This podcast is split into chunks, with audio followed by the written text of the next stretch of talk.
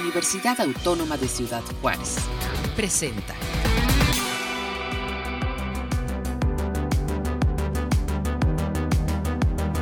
Deshaciendo el género. Deshaciendo el género. ¿Qué tal a todos? Bienvenidos a este espacio de charla universitaria. Mi nombre es Diana de la Cruz y el día de hoy los voy a estar acompañando en este programa de Deshaciendo el Género. Y tenemos un tema interesante el día de hoy, el cual es titulado El fútbol desde el estudio de los hombres y las masculinidades. Y para hablar y charlar sobre este tema tenemos a dos invitados el día de hoy. Nuestro primer invitado es el doctor Luis Manuel Monarres, Luis Martín Monarres Laines. Bienvenido.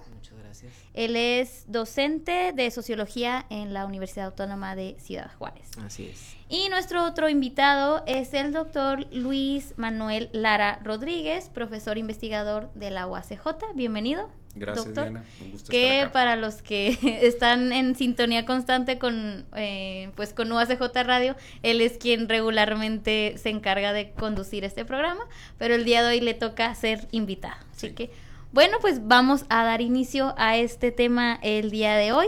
Doctores, y vamos a iniciar. Por favor, explíquenos qué se entiende por masculinidad o masculinidades. Tocayo.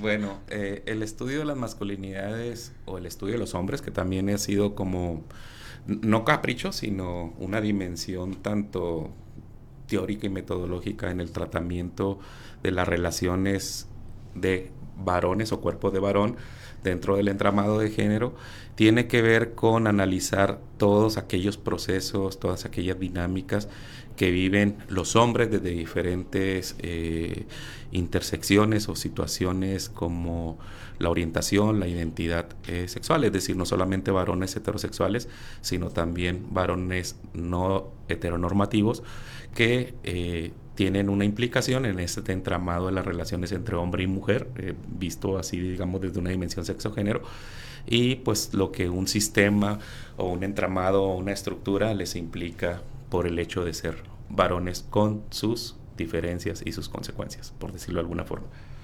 Sí, pues yo nomás ah, abonaría esta cuestión de un deber ser, una forma de crianza cultural, social, donde se nos enseña actitudes, ejercicios, posturas específicas por haber nacido con un genital masculino, ¿no? A partir de una biología, una cuestión sociocultural que nos da una, una directriz de qué, de qué es ser, qué significa ser hombre. Muy bien. Vamos a pasar y cuáles ya nos comentan que esto es una formación social que se toma de diferentes puntos de vista. Platíquenos cuál es la importancia de las de estas creaci- creaciones socioculturales. Bueno, una de las... eh, lo relevante en esto es que nosotros no actuamos en un vacío de significados o de, o de regulaciones del cómo debemos ser o cómo eh, somos. Eh, para la cuestión del hombre, así en sentido genérico, está muy marcado, según la mayoría de los teóricos y teóricas, de que el hombre es y la mujer debe de ser. Y obviamente hay como una policía social que está verificando constantemente que uno siga desde ese patrón, desde esos roles, desde ese parámetro. Y si en algún momento eh, no seguimos alguna de esas pautas, esas líneas, que por cierto jamás las vamos a, a seguir totalmente, este, de ahí viene tal vez este concepto de masculinidad hegemónica, pero bueno, al no seguirlos, pues está o se abre una, un cierto tipo de violencias, lo que enmarcaríamos como violencias simbólicas, físicas, en vigilarnos de que nosotros cumplamos con esta cuestión de lo que se espera por ser hombres. Sí, pues la importancia también estaría si ubicamos la cultura como una receta, como una guía de comportamiento, un- una forma de regular y controlar la conducta, pues el género y el género de los hombres, pues es exactamente eso, una forma de regular y de controlar nuestra conducta, nuestro desempeño, nuestro performance, porque pues las, las identidades masculinas son performativas, es un hacer, es un ser, es un pensar, es un sentir, con una con una postura específica, ¿no? Como decía mi tocayo, una postura desde lo hegemónico, que depende, que es dinámico, depende de tiempo y espacio, depende de qué tipo de sociedad es, qué tipo de prácticas culturales tiene, pero que es curioso que encontremos en bastantes culturas y en, diferentes tiempos históricos cuestiones en común de, de, qué, de qué debe ser un hombre, cómo debe hacer, cómo debe sentir. Y, y creo que también parte de esta importancia de una constitución como varones eh, es el cuestionamiento propio, un cuestionamiento hacia adentro y hacia otros hombres de qué es lo que hacemos, por qué lo hacemos y para qué lo hacemos. Por ahí, por ahí podemos pensarle también. Muy bien, muy puntual lo que ustedes mencionan y esto también implica, ¿no? El que los hombres tengan un sentido de, pertenencia. ¿Habría algo que comentar con respecto a esto del sentido de pertenencia de los hombres tienen que tener ciertas características para ser hombres precisamente? Sí, sí, por supuesto. Em, pienso en aquí en Juárez en barrios de cholos, por ejemplo, de pachucos en su momento, en donde pues es a partir el sentido de pertenencia gira en torno a ser hombre, y a ser un tipo de hombre específico, ¿no? Pensemos en, la cuestión de, narcos, de cuestiones de, ese tipo de, grupos de hombres. Em, en la música, no sé, en productos culturales podemos ver esas, esas cuestiones de pertenencia identitaria a partir de una construcción masculina mm. y donde eso ahí mismo se refuerza esa pertenencia, esa identidad masculina. Perfecto. Y actualmente sabemos que somos influenciados por los medios de comunicación, por las redes sociales y que éstas crean opinión pública. ¿Cuál es el papel que estas pues instituciones, podemos decirlo de alguna forma, tienen influencia sobre la sociedad, porque la tienen. De hecho, hay una relación simbiótica, ¿no? Entre las masas moldean los medios o los medios moldean las masas. ¿Qué nos comentan sobre esto? Sí, pues mira, eh, tal vez no que sea la, teoría más, más fuerte, pero al menos yo me escribo mucho a esta teoría eh, de Jesús Martín Barbero, un comunicólogo, eh, filósofo español colombiano, que, que, planteaba que lo que vivimos es un proceso de mediación, es decir, precisamente tratando de desenfocar aquellas teorías muy verticalistas de que eh, la televisión, el internet, de manera así muy clara, eh, te influencia y, y, por lo tanto regula cómo eres. No sucede tan así y sobre todo porque escapamos a que también los medios de comunicación, las instituciones son mediadas. La pregunta clave ahí sería, ¿por qué son mediadas? Bueno, son mediadas por tal vez un sistema, una tendencia, si no queremos vernos tan totalizadores, por una tendencia del momento, de la época, que puede estar a partir de un criterio o una visión de clase, una visión de género, y que obviamente esta no escapa a las instituciones, ni educativas, y por supuesto los medios de comunicación. Recordemos que quienes están en los medios de comunicación son también personas formadas, eh, eh, inscritas en roles, entonces aun cuando nosotros querramos estar en un sentido de neutralidad, no lo completamos o no lo hacemos de manera completa.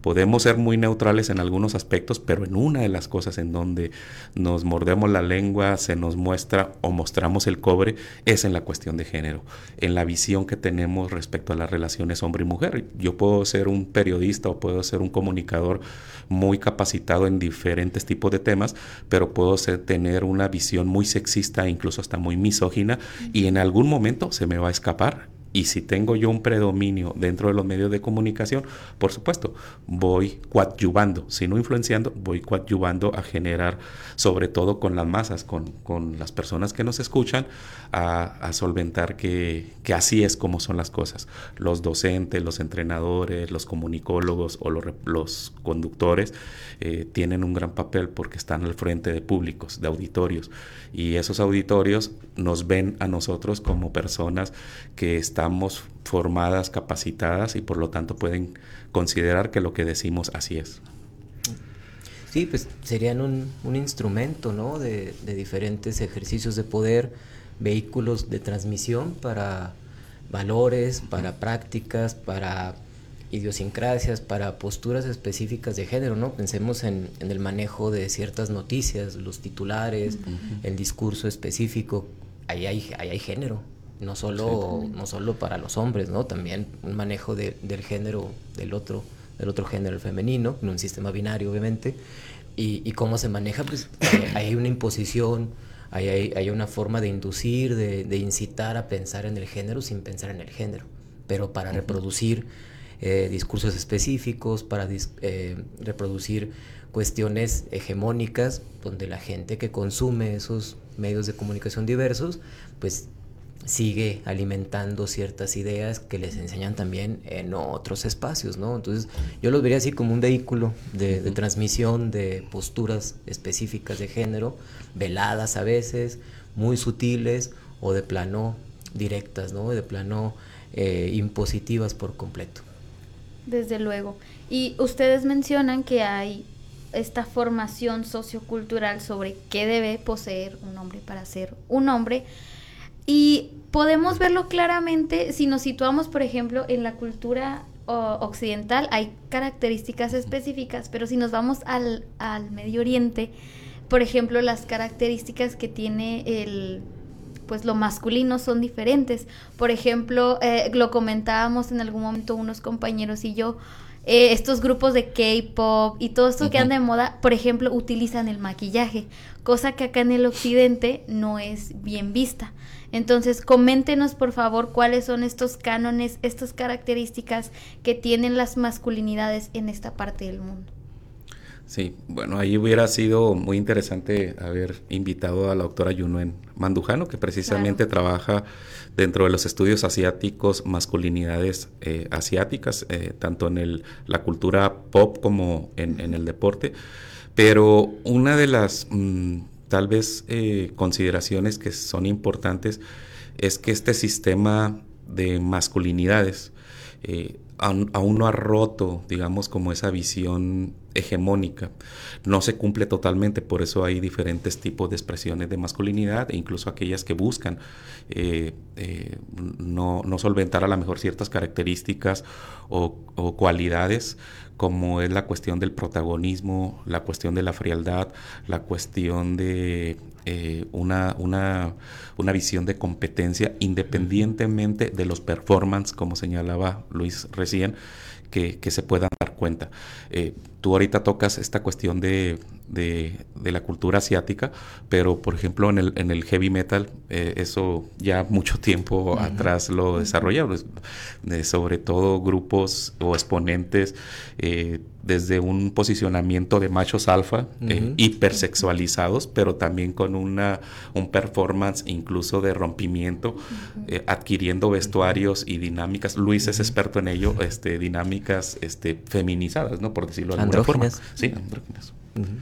Sí, yo, yo coincido con esto, la, la competitividad parecería como un canon, eh, la cuestión de la demostración de fuerza, la cuestión de, pues, el, el, el figurar, no sé cómo, cómo decirlo académicamente, el, siempre estar ahí, el, de lo que se quejan colectivas feministas, ¿no? El mansplaining el que uno siempre sepa más que las expertas, ¿no? Me parece que esa es una cuestión que no universal, ni totalizante, ni totalizadora, nada más que sí presente en, varias cuestiones, en, otro tipo de sociedades, en otro tipo de, culturas no occidentales, que lo vemos en las culturas occidentales y en la nuestra que está occidentalizada.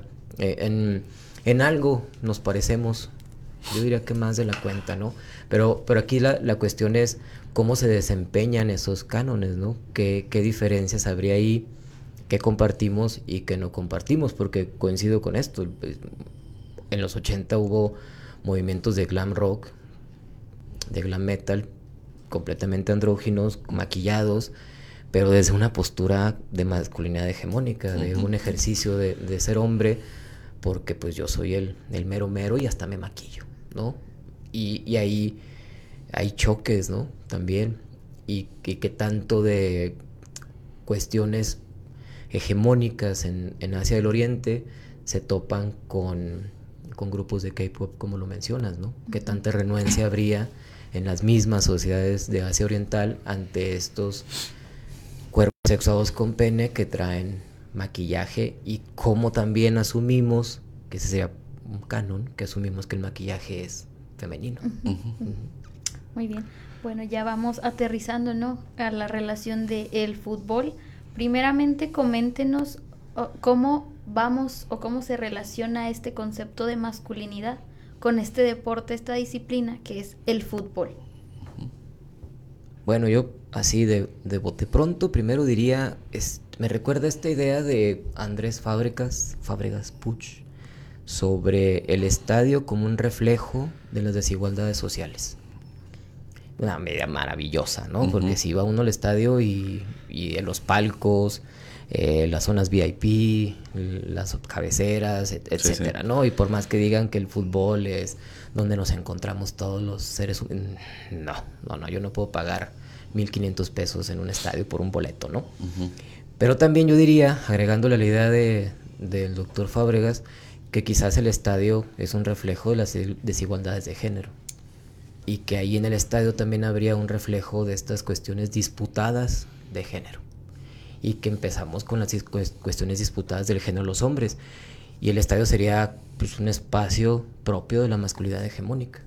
Ahí se desarrollaría una versión de esa masculinidad hegemónica, porque también sirve el fútbol como un espacio de creación y reproducción de identidades masculinas.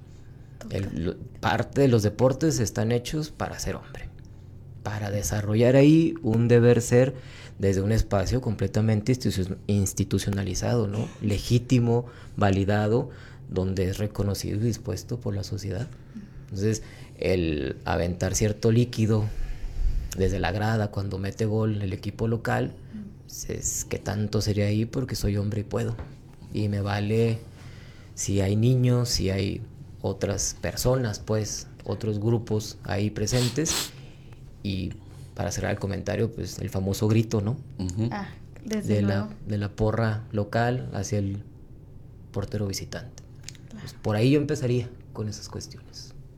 Sí, y, y pues teniendo en cuenta que, eh, bueno, es una, es una idea que yo suscribo eh, completamente, que se maneja mucho en el ámbito de la sociología y de la antropología del deporte, que el deporte es el reflejo de la sociedad en la cual se vive. O sea, esto significa que el deporte ha cambiado como ha cambiado también la sociedad. Sin embargo, puede ser también un laboratorio muy interesante de análisis, el fútbol, este, la música, la educación, la política, eh, porque nos da reflejo de dinámicas que nosotros como personas establecemos en un espacio particular y obviamente el deporte como que hacer o fenómeno sociocultural, pues no, no escapa a ello. Y entonces, dentro del deporte, eh, se reflejan diferentes tipos de aristas, como son la cuestión de la solidaridad, la competencia, la convivencia, el conflicto, la ira, la agresión, una diversidad de, expresiones. No es solo una, son muchas. Pero ¿por qué, por ejemplo, eh, se ha marcado que en el mayor espacio donde suceden violencias es en el fútbol. Tiene mucho que ver también con la cuestión de los estadios. Es un estadio más abierto, es la disciplina más popular. Hay violencia en el béisbol, por supuesto. Hay quienes estudian el béisbol, señalan que la violencia se da fuera de los estadios. Este, hay violencia en el ámbito de las artes marciales mixtas, de la lucha libre. Bueno, es dinámica distinta, pero tal vez porque como vas a observar cierto tipo de contacto de agresión, pues ya en cierta forma, dirían los psicólogos sociales, pues como que descargas ¿no? esa posibilidad que el fútbol al ser una disciplina regulada y, ojo con lo que estoy señalando regulada competencia sistematizada este física que va dando cumplimiento a diversos tipos de características que se han ubicado como de suyo o sea biológicamente cuando no lo son para, para los hombres mayormente que para las mujeres por eso los espacios deportivos fueron creados de una manera con la visión del hombre. De hecho, quienes hacen estudios del fútbol, una de las principales cosas con las que inician esos estudios es señalando masculinidad y nacionalismo, por decirlo de alguna forma. Son dos claves, hay más, pero son dos que siempre van a estar en cualquier análisis del fútbol, masculinidad y nacionalismo, que conformaría un elemento de identidad. pero hay muchas cosas más por decir, pero este, te cedamos la palabra. Ok, no, no, usted siga. Bueno, ya que hablamos de cómo es el panorama aquí en México, no, pues estas discusiones, estas cuestiones específicas, ¿cuál, de qué forma aquí en México específicamente se ve el fútbol? O sea, ya dijimos, bueno, ya comentaron ustedes que es una cuestión de, de poder, de formación varonil, y, cuál yo yo quisiera que nos comentaran esta de qué forma se ve el fútbol en México. Eh, bueno, eh, eh, cuando hablamos de fútbol, que igual en cualquier disciplina, pero en, el caso del fútbol, que sí es, la disciplina más popular y por lo tanto tiene más escenarios de, posible análisis, este, es la disciplina más popular tanto a nivel aficionado como a nivel espectáculo o empresarial en México. Pero cuando hablamos de fútbol, normalmente se piensa en los jugadores, ¿sí? Y en las jugadoras. Pero también están implícito el aficionado. De hecho, el aficionado sí es el jugador número 12, es el que da mucho análisis para la cuestión de el análisis de masculinidades, con esta cuestión de eh, la visión sudamericana de alabarse del aguante, las barras, los hinchas, este, aquí en, Ciudad Juárez, la, porra más icónica o que mayormente figura es una, es una barra, sí. Eh, pero a lo que voy es que al estar implícito diferentes tipos de actores, jugadores, entrenadores, empresarios, medios de comunicación, van configurando ese tipo de fútbol. Y México obviamente no escapa a un fútbol similar a lo que en términos de género podemos encontrar en Europa o podemos encontrar en Sudamérica o podemos encontrar en Centroamérica. Sobre todo tiene que ver si lo hacemos una visión desde el deporte profesional, desde los equipos profesionales y los que se establecen en los medios de comunicación y que forman un reflejo para el deporte aficionado. ¿sí? Ahí sí hay a lo mejor como un, una cuestión circular en donde la formación de lo que se ve de aquellos futbolistas icónicos que fueron o son nuestros ídolos, lo reproducimos porque hay esa necesidad de reproducirlo en el ámbito amateur. El festejo de Bebeto con con su bebé en un mundial, bueno, haciendo la alusión al nacimiento de su bebé, este, de pronto lo ves en, un campo llanero también haciendo esto, eh, el Eputo eh, señalado también en, el ámbito llanero, eh, como que hay esta dimensión de tendencia de lo que se ve en el dispositivo profesional y que nos muestra los medios de comunicación a verlo en el ámbito de, de llanero. Pero no escapa solamente, o no solo se da en el fútbol, porque estarían pensando los detractores del fútbol. Tanto Luis como yo somos eh, pareciera contradictoriamente apasionados del fútbol, este, por lo que hemos venido hablando. Pero a veces los detractores del fútbol eh, pudieran señalar que el fútbol es la disciplina más salvaje, más burda, pero no es cierto. Eso sucede también en el béisbol, sucede en el ámbito incluso del tenis, sucede en cualquier otra disciplina deportiva, estas dinámicas de predominio, protagonismo masculinizado. Sí. yo, yo le abono a esta, a esta cuestión de los detractores. Lo vemos cada mundial, ¿no? Con pan y circo, eh, que es para embrutecerse, es para idiotizarse, es parte del aparato ideológico del Estado. Es esta cuestión de, pues sí, de, distractor social, ¿no? Mientras tú ves el partido de México, te roban el, el petróleo, estas cuestiones de, de que sí es, es, es popular y lo popular es vulgar en el peor sentido de la palabra. Que quienes jugamos en algún momento en la calle fútbol, pues estamos de vagos. Quienes se dedican a, jugar profesionalmente, pues son, son jugadores ignorantes, sin educación académica, sin esta cuestión de, de profesiones, pues. y, y, tiene que ver con, con, con, esa percepción que hay del mismo deporte, ¿no? ¿Qué, qué, qué papel, qué función siendo funcionalistas, ¿no? ¿Qué función tiene el deporte en sí en una sociedad? ¿Para qué está? ¿Para qué sirve el fútbol como deporte, como disciplina física? Pero cuando, como comenta el Tocayo, cuando entran televisoras, cuando entran los dólares, cuando entran los euros, cuando entra todo este manoseo y, y, mañoseo que hay, ¿qué implica para la gente y su percepción? Y, creo que también ahí, pues no por ser relativista cultural, el rollo es, pues depende a quién le preguntes, ¿no? Porque también si le preguntamos a las mujeres que juegan, que, o que se, que se piensa, cuál será una percepción generalizada de las mujeres que juegan fútbol, pues allá también habría bastantes matices que parten de esta idea de género. Entonces, por ahí podríamos pensar en esta percepción social, en esta interpretación de lo que es el fútbol, desde la gente o para la gente, pues cómo se impregna, ¿no? De todos modos, es un tema que se platica, es un tema que se platica en, en los pasillos, en los trabajos. Las maquilas aquí en Juárez suspenden producción, ¿no? Y todo lo que genera eso, hacemos programas de radio para hablar de fútbol. Entonces, pues se impregna, ¿no? Hay, hay grietas e intersticios culturales que por ahí, por ahí pasa el fútbol y va dejando algo. Es como la humedad también, ¿no? Se mete y ni cuenta te das y ya estamos hablando de fútbol. Aunque no te guste, aunque no sepas de, de cuál equipo es, cuál equipo es el otro, nunca falta la pregunta, ¿viste el partido? Oye, qué feo le ganaron a tu equipo. ¿Cómo le fue a México? ¿Cómo le fue a México? Eh? Jugamos como nunca, perdimos como siempre. y hay, ahí hay esa percepción muy interesante, ¿no? Para que nos dedicamos a, a esas cuestiones académicas. Sí. Híjole, no, es que aquí hay mucha tela de dónde cortar porque es curioso, o sea, todos en algún momento, aunque yo a mí no me gusta el fútbol, no, no, no soy una fanática de deportes, no, no comparto ese gusto, pero en algún momento me toca hablar de esto, entonces es algo que está en nuestra sociedad, pero rara vez nos ponemos a pensar en que esta disciplina que es el fútbol, una de las más populares, la más popular del mundo, tiene estas cuestiones sociales eh, importantes que no nos ponemos a pensar, no nos ponemos a pensar en que el fútbol es una forma, tiene matices de formaciones socioculturales, como ya lo hemos estado planteando y que es muy importante porque, bueno, pues una persona llega al partido, ah, sí, se insultan hasta lo que no, pero hay detrás, hay algo que, que es lo que estamos comentando, ¿no?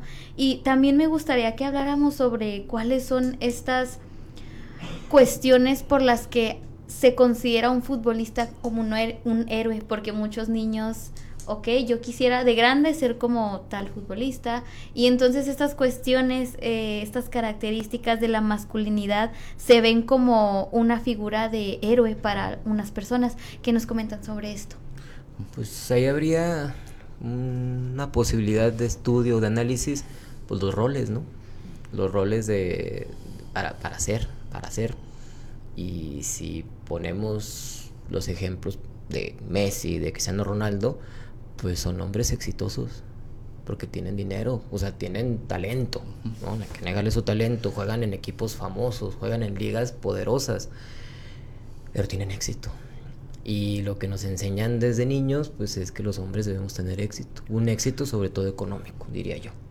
el éxito para el sujeto masculino podría medirse en esta condición de, monetaria, ¿no? Y, y, cómo vive Cristiano Ronaldo, cómo en su momento ciertos jugadores en México empiezan a ganar dinero y luego lo se traduce en carros de modelo reciente, de marcas no cualquiera, ¿verdad? Entonces, pues niños y también niñas, adolescentes, pues aspiran a eso, porque es, es parte de, también de su constitución como sujetos el tener acceso a roles, a aspiraciones de cierto tipo, que uno podrían ser futbolistas, otros podrían ser rockeros, otros podrían ser em, artistas de televisión o, superhéroes en sí ficticios, pero creo que por ahí podría ir, ¿no? En, la cuestión del éxito, un hombre exitoso, que así se puede medir, que traiga su trajecito, pero acá trae su uniforme, ¿no? Su reloj caro, su, su constitución varonil es a partir de un éxito monetario y de una fama donde todo mundo lo conoce y todo mundo quiere ser como él. Entre comillas, ¿no? Porque van a decir, va a haber gente que no. sí, claro. pero podría haber esa percepción.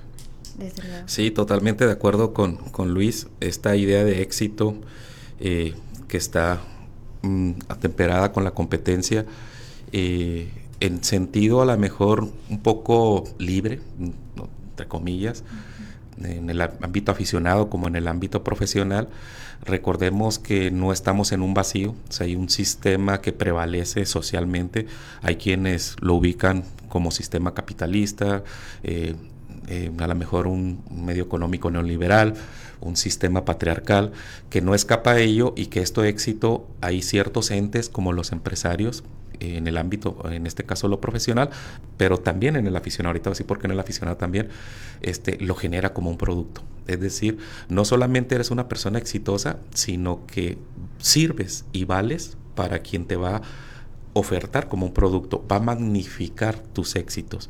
No demerita los éxitos que has tenido, pero los va a magnificar porque eres un producto, te van a vender como un producto. Y los medios de comunicación están ahí. Y en ese sentido, eh, estos íconos eh, célebres, mayormente hombres, pero también hay mujeres en la industria eh, cultural, deportiva, este, pues son el referente para, para las nuevas nuevas generaciones, qué hace, quién hace, cuánto gana, y no solamente en el deporte, también está el ámbito del narcotráfico, también está el ámbito de la cultura popular eh, musical, eh, también está el ámbito de la política. No hay nada más parecido, no sé si eh, Luis esté de acuerdo conmigo o no, de aquello que se considera como lo más bizarro en el ámbito de los estadios, no hay nada más parecido que es en el ámbito de la política.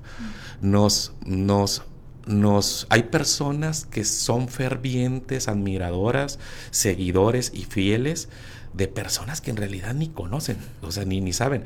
Los cruceros, lo que vemos en los cruceros con las pancartas y las banderolas, critican en los estadios de fútbol que uno porte una playera, que porte una banderola, que se quite la playera y grite un gol. Eso se ve en los cruceros. O sea, en realidad uno va en su auto o va caminando y dice uno, pues, ¿qué, vino Jesucristo? ¿Qué, ¿Qué onda? que están celebrando la venida del Mesías? No, no, es de un sujeto o una sujeta que en realidad ni, ni conocemos, ni vamos a conocer, ni le, ni le interesamos. ¿sí? Entonces, no, tiene idea de nuestra existencia. Entonces, cuando algunos contras señalan que en el fútbol se ven las cuestiones más bizarras, no tenemos que ir tan lejos. En el ámbito de la política se ven las cuestiones más, más, más bizarras. En ese sentido, eh, eh, pues el deporte refleja eso. Eh, por eso hay generaciones eh, nuevas que van, van tomando como iconos a estos, a estos deportistas, pero tampoco sucede, insisto, de manera tan vertical. Este es, también una de las interesantes situaciones que se dan en el análisis social, cultural, humanístico, de entender que no es así por descontado. El hecho de que un grupo de personas este, sean fervientes de una disciplina como el fútbol no implica que sean unos ignorantes, unos ladrones, unas personas que van a generar violencia.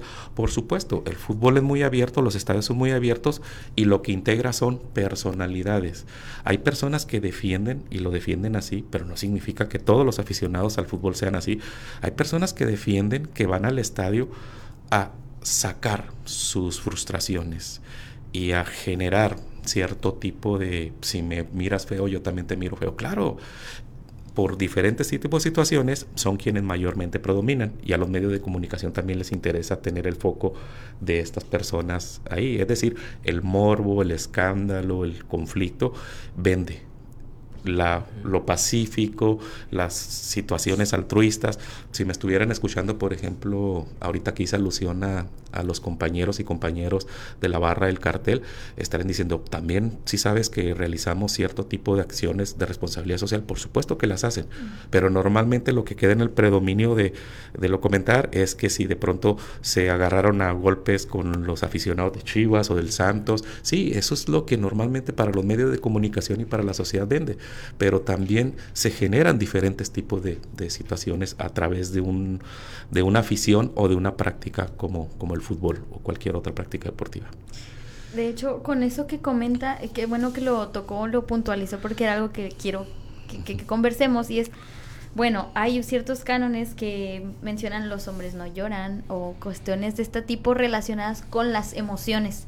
Entonces, vemos cómo en los partidos estos, pues los aficionados y las personas que van a ver, a disfrutar de un partido, se sueltan llorando, sacan mm. sus emociones en el campo de, de, fútbol. Entonces se convierte este espacio de convivencia como pues un espacio donde los hombres, donde las masculinidades precisamente pueden expresar estas emociones que en algún punto, dependiendo de, desde dónde se tome en cuenta, eh, no, no lloran los hombres, no lloran los hombres, no expresan, debes de ser una persona fuerte. ¿Cómo nos explican desde el punto de vista pues social, sociológico, cómo, por qué sucede esto? O sea, en tú puedes llorar y puedes ser bien visto y es, está bien porque estás dentro del campo de fútbol, pero fuera de él tú no puedes hacer esto. ¿Cómo nos explican esto? Tocayo, tú que eres aficionado a Puma. ay, híjole. Bueno, pues es que es muy interesante esta cuestión antropológica de las emociones porque hay un contexto que nos dice, que nos moldea, que nos filtra un vocabulario para lo que sentimos, ¿no? Que nos enseña qué emociones son pertinentes y cuáles emociones hay que desechar. ¿Y dónde? en dónde? ¿Con quién? Etcétera, ¿no? Y, y, es lo que se llama pues, esta cultura emocional, ¿no? Cómo se regula y cómo el sujeto regula y controla lo que siente, dependiendo dónde esté, dependiendo con quién esté. Entonces, para mí, para mí en el estadio hay cierta permisividad a ciertas emociones, como el llanto, como la tristeza, ¿sí? O sea, es yo haría esta grandísima generalización llorar en el estadio o, en el mundial porque México pierde con Argentina con un gol de Maxi, de Maxi Rodríguez, es más o menos permitido llorar como cuando uno de hombre llora porque se murió su mamá. O sea, son, son aspectos que uno no desecha porque se le permiten y uno sabe que es permitido, pero también provoca otra otras cuestiones disputadas. Y me recuerda mucho el video de Gonzalo Gonzalo, te están viendo tus hijos, un aficionado de Chivas que está llorando en el estadio, le está pegando a la pared, está desbordado en, ciertas emociones y su esposa, o lo que yo asumo que su esposa le dice que lo están viendo los hijos, ¿no?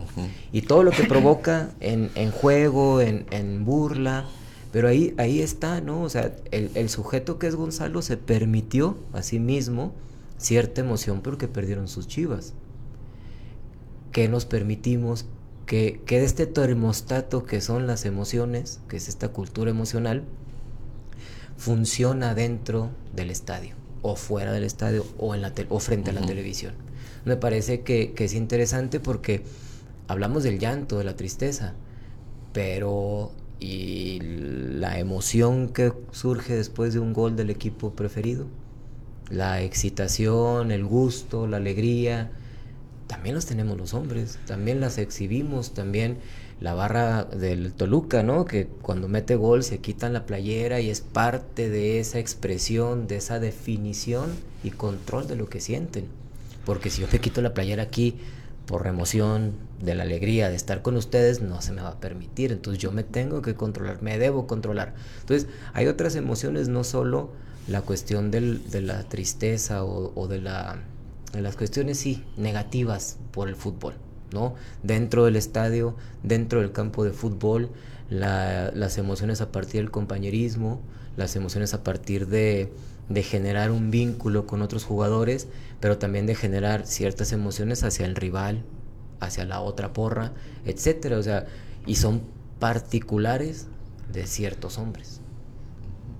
Sí, Diana, haces una pregunta que pues muy interesante que de hecho es, digamos, como el meollo profundo de los estudios eh, sociales del deporte, en específico del fútbol, considerando este elemento de las masculinidades, que son la cuestión de la expresión de emociones.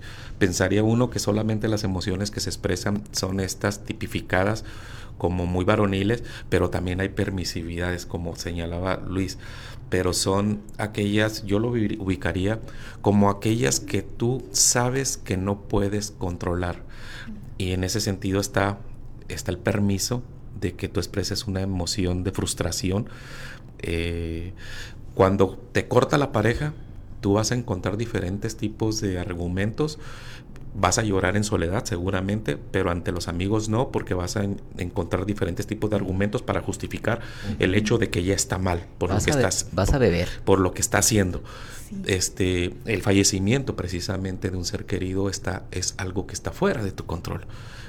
El que pierda tu equipo y más si hubo ahí situaciones contundentes como un gol, como una goleada o como un fallo arbitral, están fuera de tu control y no solamente están fuera de tu control, sino que quien está en ese control es otra dimensión de poder mayor a ti y entonces tú como hombre te ves rebasado en tu en tu faceta de poder precisamente controlar las cosas.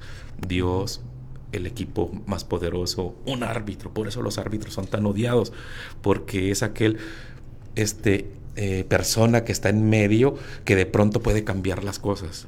Y por eso es tan vilipendiado, tan odiado, tan no querido este, y tan recurrido por cuestiones de otros recursos de comprar. No sé. Sí, yo, yo quisiera, me acabo de acordar, en verano pasado eh, un comentarista de Televisa que narrando un partido de México, no recuerdo qué jugador metió gol y el comentarista en completo llanto, ¿no? Y las diferentes lecturas que generó esa, acción, esa, esa, esa situación, ¿no? No se le criticó por, por esto, sí se le criticó por esto, los memes que le hicieron, las publicaciones que le hicieron, lo que hay detrás de la televisora al planear un acto así, esas diferentes lecturas por el hecho de que el comentarista en televisión abierta y en vivo lloró en un, en un encuentro de fútbol de México cuando metió gol un mexicano. Creo que fue Santi, Santi Jiménez, no recuerdo bien, pero ahí está. y, y, lo que provoca, ¿no? La percepción e interpretación que provoca una acción como tal.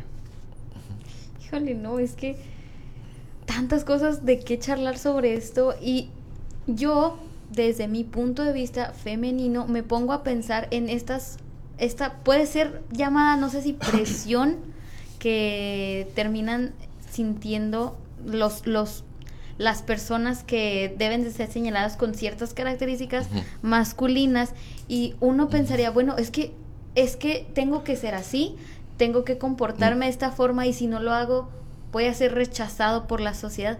Entonces, no pensamos que estas cuestiones causan presión, pueden causar otra, otra serie de, emociones. ¿Qué nos comentan sobre esto de las presiones sociales en, un entorno diferente? en, el fútbol y en toda práctica deportiva eh, siempre ha existido la persona diferente, ¿sí? Pero se tiene que regular porque hay un, hay hasta en el corte de cabello, este, si un futbolista de pronto traía estos futbolistas argentinos eh, que se les solicitó cortarse el cabello a disposición del entrenador, ellos no lo hacen, no los llevan al mundial, porque también se busca esta figura como de representar.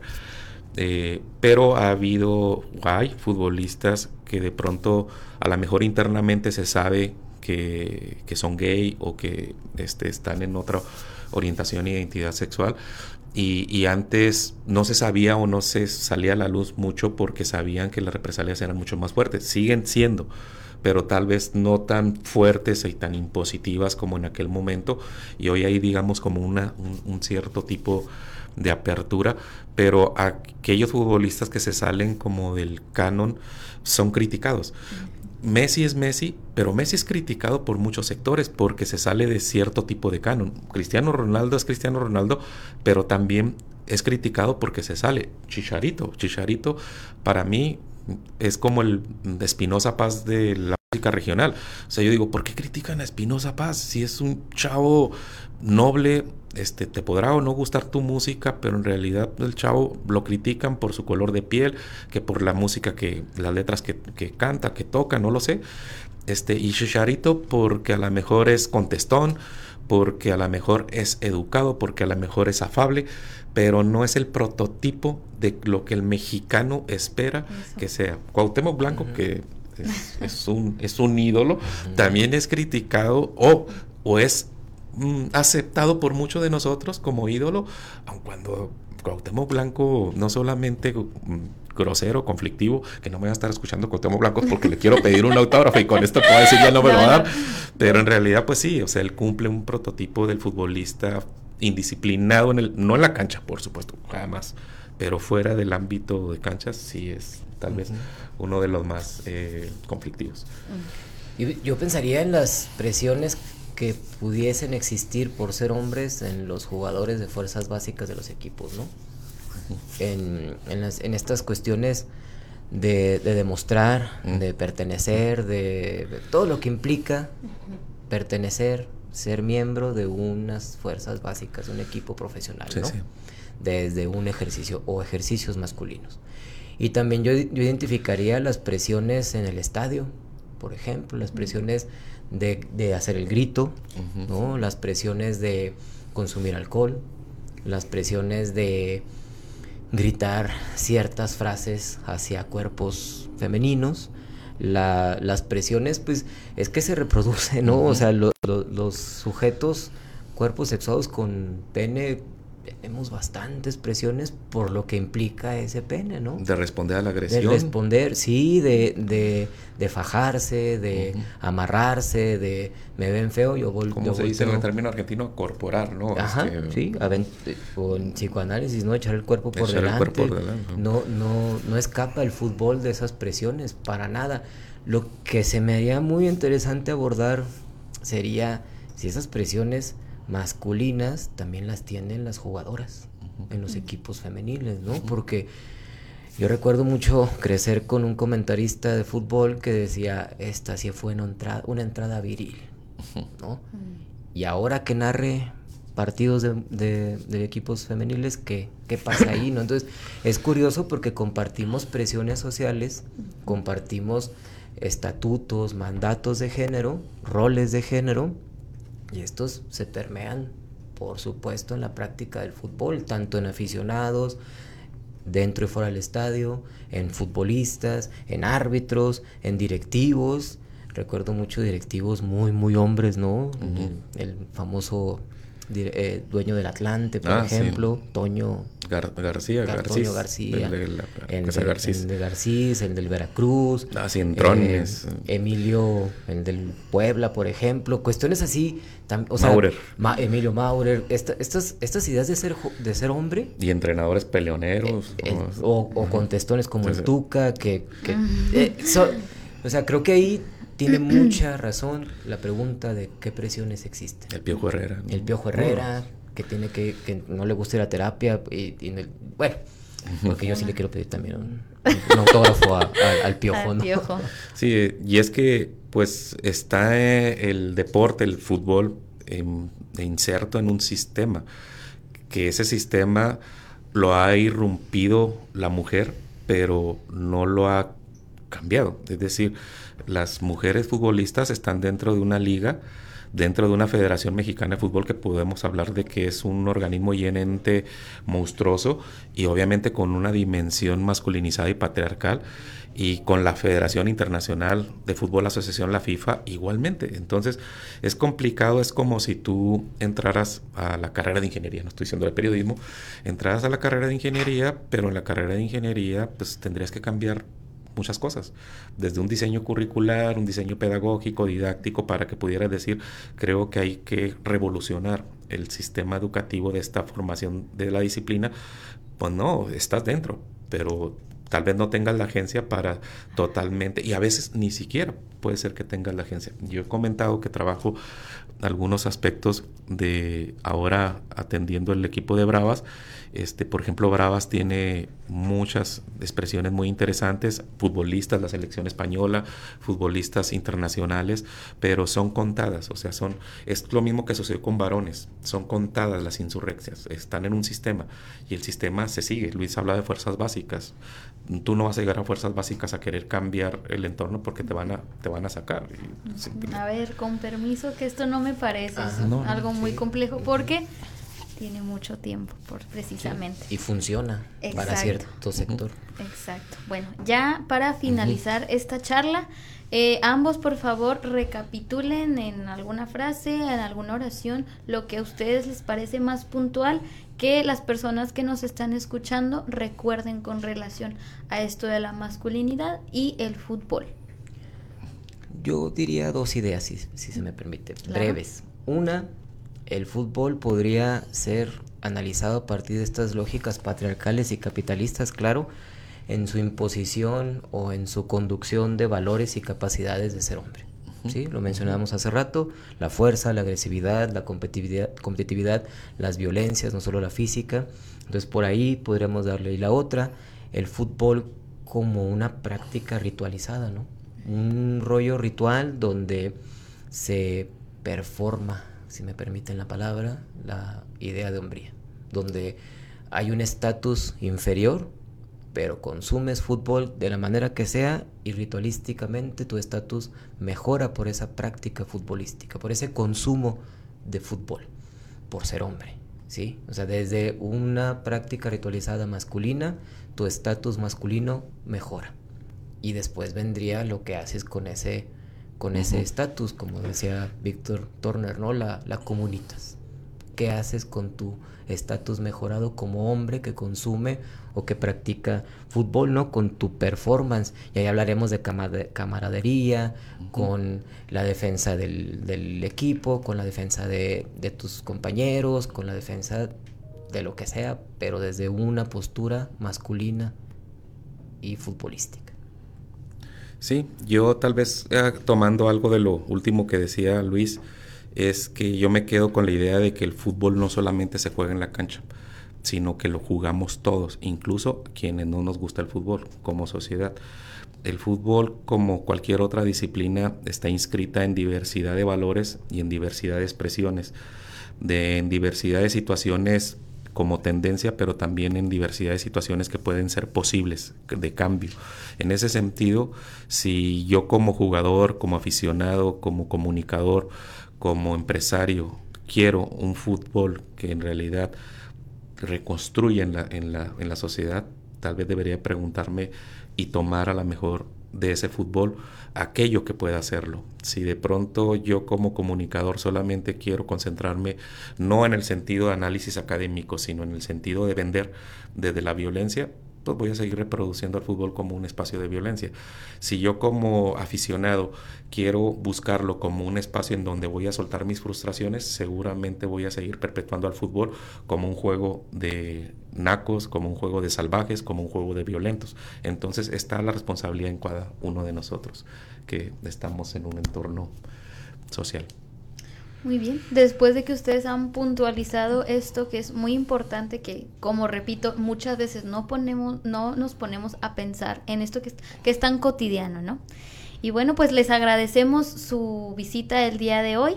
Tuvimos a el doctor Monarres y al doctor Lara Rodríguez acompañándonos hablando acerca de las masculinidades y el fútbol. Muchas gracias por escucharnos el día de hoy. Yo soy Diana de la Cruz y esto fue Deshaciendo el Género. Les recuerdo, no olviden seguirnos en nuestras redes sociales como UACJ Radio para consultar más información y contenido. Muchas gracias por sintonizarnos. Hasta la próxima.